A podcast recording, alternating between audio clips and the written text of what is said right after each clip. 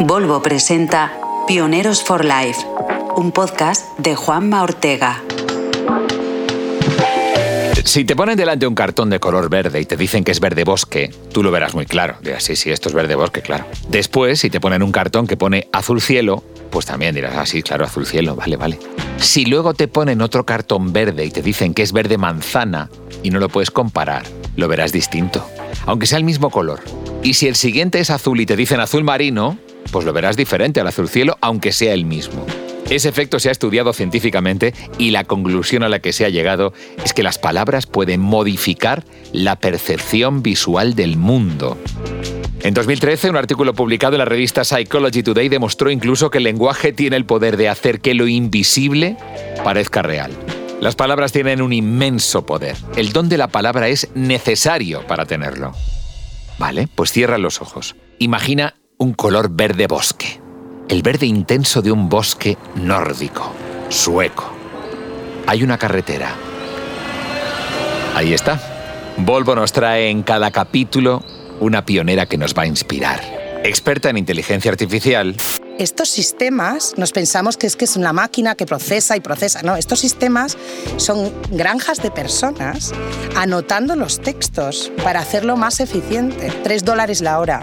Eso es explotación. Ya los bancos saben que yo me voy a divorciar antes de yo saberlo, por la geolocalización, que sabe que, oye, mira, esta chica se está muy, mucho tiempo por esta zonita, ¿eh? los jueves se me va a tal hotel. Y pionera defendiendo la presencia femenina en el ámbito digital. Ahora hemos visto que las mujeres también juegan muy bien al fútbol. Perdona, también. O sea, eh, me das la venia para ser campeonas del mundo. Cristina Aranda, si hay un mundo digital lleno de mujeres, eres la pionera. Pues yo pionera en eh, terminar en sitios insospechados sin yo planteármelo. Bueno, bueno, bueno. Para ser exactos, hablamos con una doctora en lingüística teórica y aplicada, máster en Internet Business, co-creadora de Big Onion, un Dream Team que aborda cada capa de la tecnología disruptiva, desde la data e inteligencia artificial hasta el blockchain y por supuesto líder en Mujeres Tech, que defiende la presencia femenina en el ámbito digital en un sector que está claramente dominado por los hombres. Atención que sigo.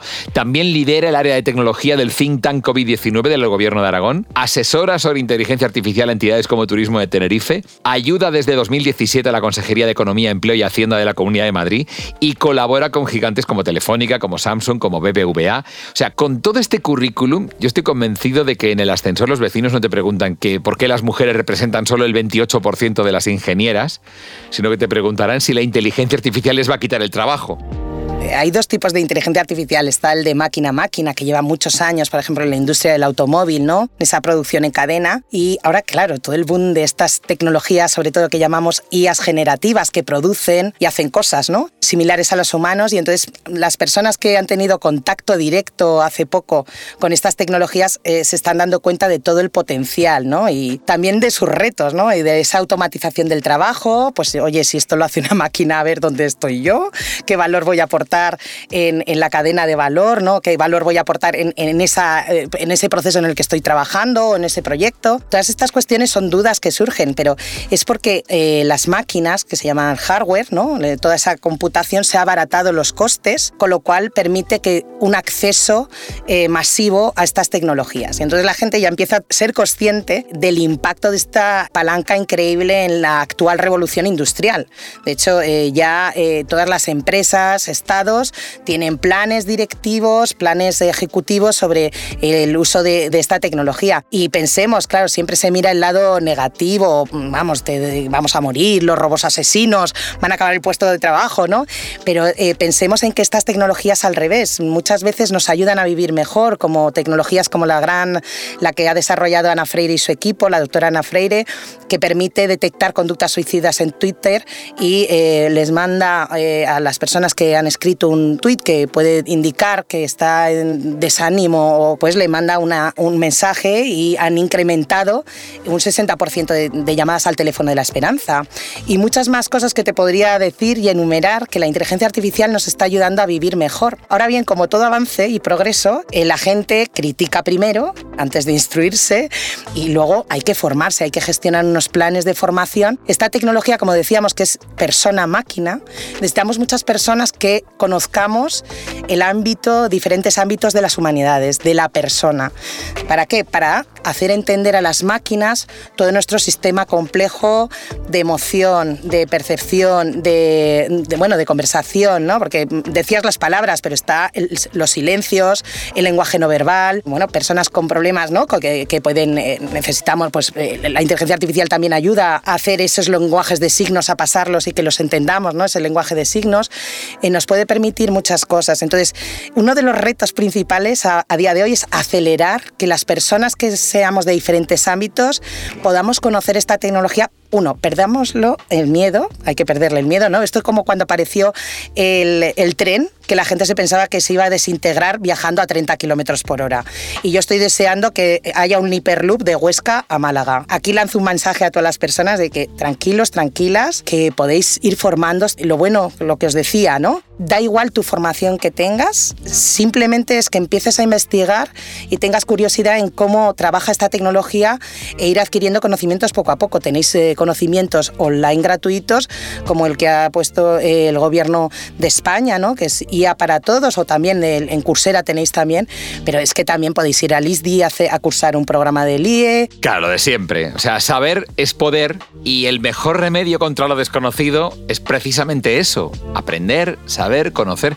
Pero claro, para eso hay que ponerse. Ya sí eso, ¿no? Porque ya sabemos que hay tres tipos de personas. Las thinkers, las que piensan, las doers, las que hacen, y las ikers. Hay que hacer esto, hay que hacer lo otro. claro. Bueno, a ver, eres lingüista y el papel de las palabras es fundamental en toda esta ola tecnológica, ¿verdad? Hace años que apareció una película que siempre en las clases la pongo de referencia, que es Her, que nos parece increíble, ¿no? Esta inteligencia artificial que se comunica, ¿no? Eh, este señor que se enamora de esta inteligencia artificial multidispositivo, no voy a hacer spoiler, pero ¿por qué? Porque tiene una conversación parecida a la humana, tiene esas dislocaciones semánticas que llamamos, esa capacidad de figurar, ¿no? Eh, esa, ese sentido figurativo, ¿no? De la metáfora, la ironía, es capaz de tener esas conversaciones naturales multimodales modal, es muy real y entonces, a ver, quienes llegamos trabajando tiempo en la inteligencia artificial, hace tiempo que se trabaja con las palabras, de hecho los buscadores trabajan con palabras. Google, la esencia es compartir información, bueno, Internet, perdón, Internet es compartir información. Entonces la información, la mayoría está basada en conceptos lingüísticos, lo que llamamos datos no estructurados, con lo cual la palabra ya forma parte de, bueno, tiene un papel protagónico dentro de toda esta revolución. Estamos viviendo un boom, ¿no? Y como ahora habla, o sea, usa usa palabras, casi todo el mundo cree que es algo nuevo. En el acceso masivo ahora, las personas ya es consciente, le ha puesto una etiqueta, ya le ha puesto carita y ojos, ¿no? A Mr. Potato de inteligencia artificial, y entonces dice, ah, esto es la inteligencia artificial. No, pero es que inteligencia artificial son los audios de WhatsApp. Es también en la búsqueda de un restaurante, una cafetería o un podcast. incluso eh, las empresas pueden predecir si tú te vas a pirar como clienta por cómo te comunicas con la empresa. Y eso puedes predecirlo, igual que podemos predecir la fuga de talento dentro de la empresa, ¿no? Por cómo se está comportando, las interacciones, etcétera. Y miles de cosas que te podía decir. Incluso ya los bancos saben que yo me voy a divorciar antes de yo saberlo, por la conducta que tengo o incluso por el IP, por mi geolocalización de que la detecta mi app del banco, que sabe que, oye, mira, esta chica se está, está muy, mucho tiempo por esta zonita, ¿eh? los jueves se me va a tal hotel. y la gente se maravilla de todo lo que puede hacer la inteligencia artificial sin darse cuenta de que lo hace gracias a los datos que son los que nosotros mismos damos. Aquí también la gente se lleva las manos a la cabeza, pero luego se descarga una app para hacerte más mayor, más pequeña, más, más mediana y, dices tú, pero si está vendiendo tu alma al diablo. Aquí es necesario que en las diferentes etapas educativas establezcamos esta formación digital también, ¿no? Lo mismo que decimos la formación del espíritu crítico, esa que vuelta a la filosofía, invertir más horas en filosofía, en los ámbitos de humanidades, porque que es lo que nos diferencia a las máquinas, ¿no?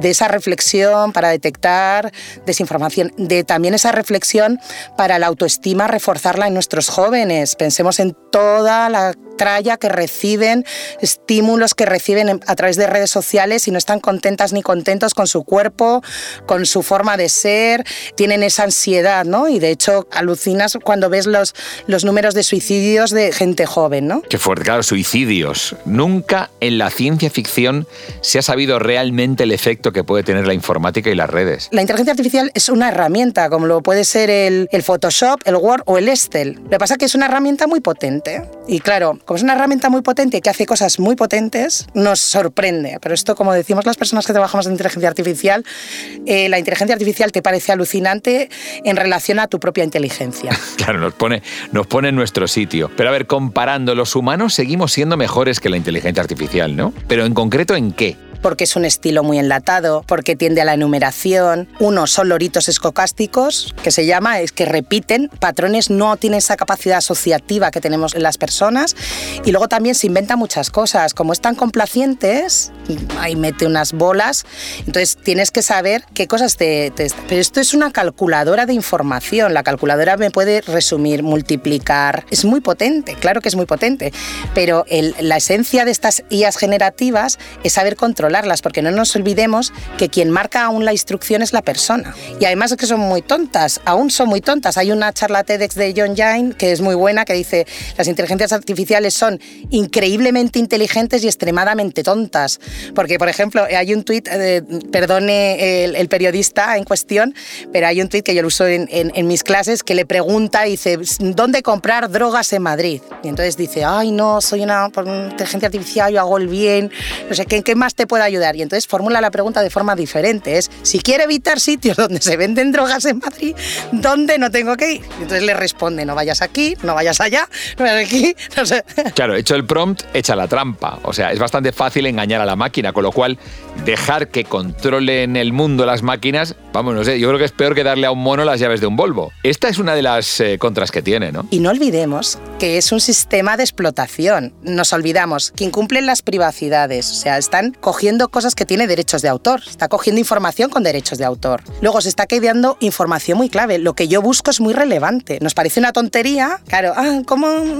Hazme un resumen, como un email para subir un aumento de sueldo, ja, ja, ja, ja. Pues esta persona ya se quiere mover y esa información es relevante. Y la explotación. Estos sistemas, nos pensamos que es que es una máquina que procesa y procesa. No, estos sistemas son granjas de personas anotando los textos para hacerlo más eficiente. Y esas personas les pagan, bueno, recientemente hubo un reportaje en el Times, ¿no? Tres euros, tres dólares la hora.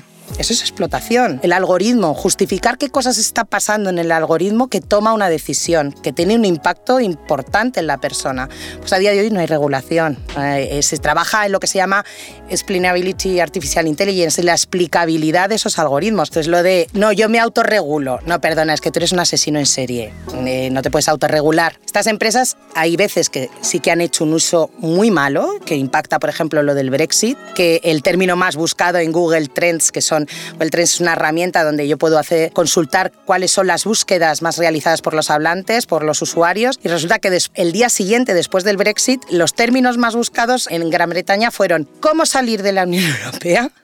¿Y qué es la Unión Europea? Es que esto es, genial, es genial. Yo estoy votando que no, pero me están dando la turra, pues que no. Y súper. Mm.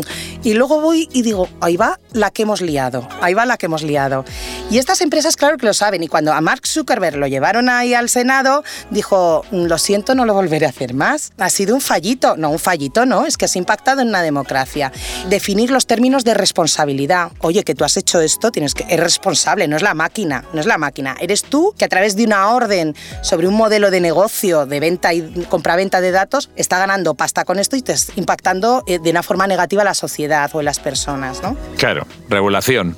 Oye, tranquilízame, dime que, dinos, dinos que algo se está avanzando en ello. Se está, desde parte de la Comisión Europea ya hay unos principios, ¿no? El IE Act, que se llama, el acto de inteligencia artificial, pero seguimos sin regularlo. Aparte de la responsabilidad, que es muy importante, de, vale, es que no me sirve que te autorregules, es que imaginemos que de repente decimos, venga, vamos a conducir sin señales, sin código de circulación. Esto sería un caos. Hay que sentarse y definir entre diferente, el ecosistema, diferentes empresas, instituciones, players, que, nada, reguladores, ¿no? Eh, personas del ámbito eh, judicial, del ámbito regulatorio, del ámbito político-social, que se sienten y definan todas estas directrices. Claro, sentarse, comunicarnos, ¿no? En la era de la información, que no haya comunicación es bastante llamativo, ¿eh? pero bueno, precisamente vamos a abrirnos a las oyentes en este caso, porque tú que eres pionera en mujeres tech, creo que te gustará escuchar estos mensajes.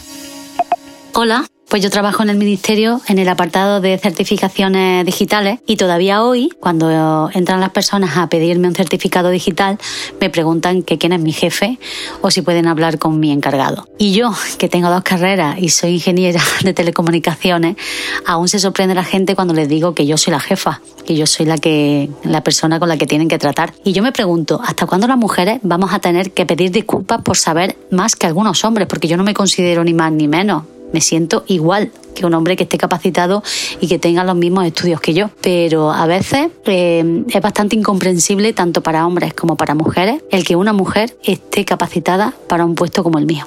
Hola, soy Ana López, piloto comercial de líneas aéreas y por supuesto mujer y tecnología es un binomio ganador. Creo que a día de hoy se ha producido una transformación en cuanto a las situaciones anecdóticas que vivimos en una cabina de vuelo y viene a ser más bien desde pues, niñas jóvenes que ven en nosotras un referente o como una mujer eh, puede estar en un puesto de mando ¿no? en el que hay pocas mujeres. Em, yo desde el principio me he sentido siempre muy respetada y apoyada por mis compañeros de profesión. Trabajo en un sector sector con un bajo porcentaje de, presencia femenina, pero afianzado. Repito, suelen predominar los comentarios eh, de admiración de, chicas adolescentes hacia nosotras, pero como profesionales. Eh, pero sí que es verdad que en una ocasión, durante un desembarque, una señora mayor que volaba con nosotros se sorprendió al ver que era yo quien pilotaba y la invité a echar un vistazo a la cabina. Claro, al ver tantos botones me preguntó si, si sabía utilizarlos todos.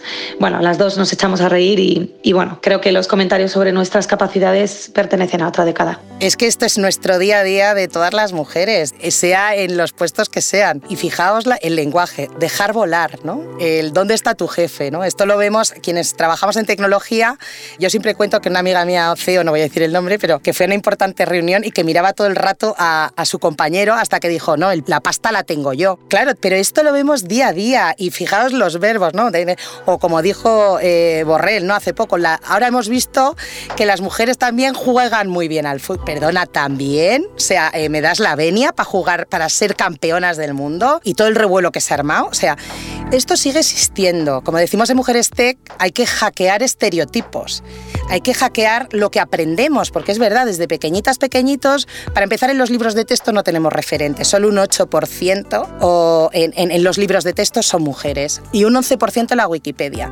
Hay un documental maravilloso de Chus Gutiérrez que se llama Roll and Roll, donde se explica cómo el impacto de los medios de comunicación, de, las series, de las películas, pues hacen mella en que yo me considere que soy, que tengo aptitud y que puedo petarlo, o sea, puedo en determinadas áreas. Y es que las mujeres recibimos continuamente estímulos. Yo me acuerdo cuando eh, asumí el primer puesto de responsabilidad importante, en mi entorno más cercano, familiar, me dijeron, pero tú estás preparada, perdona, a esto y para presidenta del mundo. Yo en Mujeres T, cuando damos talleres a niñas, damos a niñas, a niños, a, familias, pero cuando damos a niñas, muchas veces les decimos, venga, bueno, siempre el primer día, ¿no? Levántate, di tu nombre y di tu en qué eres excepcional a las niñas les cuesta muchísimo saber en qué son excepcionales, ¿no? Muchas niñas que han tenido un montón de liderazgo, power, pues ves que deciden ponerse en la parte de atrás, ¿no? Y no eh, liderar cosas.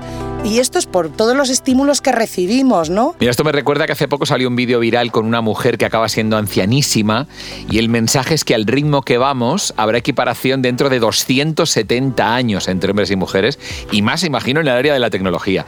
¿Cómo cambiamos eso? Es muy difícil porque tú piensas que eso tú lo tienes ahí memorizado es un automatismo que tienes. De hecho, hay un estudio que hizo la BBC sobre un dilema que dicen que un hombre va conduciendo con su hijo, ¿no? Y, tiene un accidente y entonces el hijo lo trasladan a la, clínica y, y, sale una eminencia médica y dice no lo puedo operar es mi hijo. Claro, y la gente dice, ¿qué pasa? Se trocola porque no piensa que puede ser la madre. Porque son cosas, sesgos que lo hemos tenido y nuestro sistema de creencias, como dice eh, Daniel Kahneman, maravilloso autor y premio Nobel de Economía, que es psicólogo, que en su maravilloso libro Think Fast, Think Slow, pues ya habla de la toma de decisiones que tenemos. Pensemos en el ámbito de la inteligencia artificial. Quienes están tomando decisiones en cómo entrenar a la máquina no tienen regulación, no tienen un código ético, con lo cual la toma de decisiones la basan en su sistema de creencias, lo que se llama el sistema 1, que es todos eh, los sesgos que tenemos, etcétera. Con lo cual, eh, vemos muchas cosas que pasan y suceden en los sistemas de inteligencia artificial, que es, por ejemplo, reconocimiento de personas negras. ¿Por qué? Porque en los equipos no hay personas negras. Y Mujeres Tech nace con ese propósito, que haya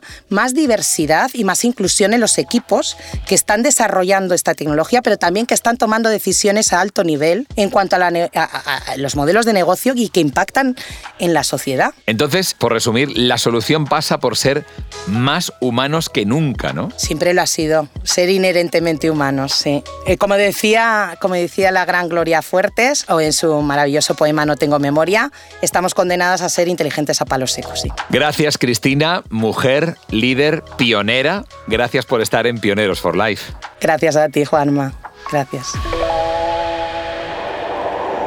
Nosotros volvamos ahora al bosque nórdico. A ver, hemos aprendido que ser humanos es justo lo que nos va a salvar. La herramienta de la inteligencia artificial es como ese copiloto que incluso aprende dónde están las curvas, pero tú conduces. El pionero has de ser tú. En esa carretera en medio de la selva de la vida digital, tú eres el piloto. Hemos visto que las palabras son súper poderosas, pues escucha estas. Volvo, con su visión de seguridad, sostenibilidad y personal tecnología aplicada al ser humano, esto no son solo palabras, es el norte de su viaje en este bosque, ayudándote, inspirándote a encontrar en cada curva una oportunidad. En el próximo episodio es muy probable que podamos ir más allá incluso de la tecnología y aprendamos de la máquina más perfecta que existe o que conocemos, el ser humano. Será una nueva lección para un mundo mejor, siempre en movimiento. Pioneros for Life, un podcast de Volvo. Producido por adio.fm.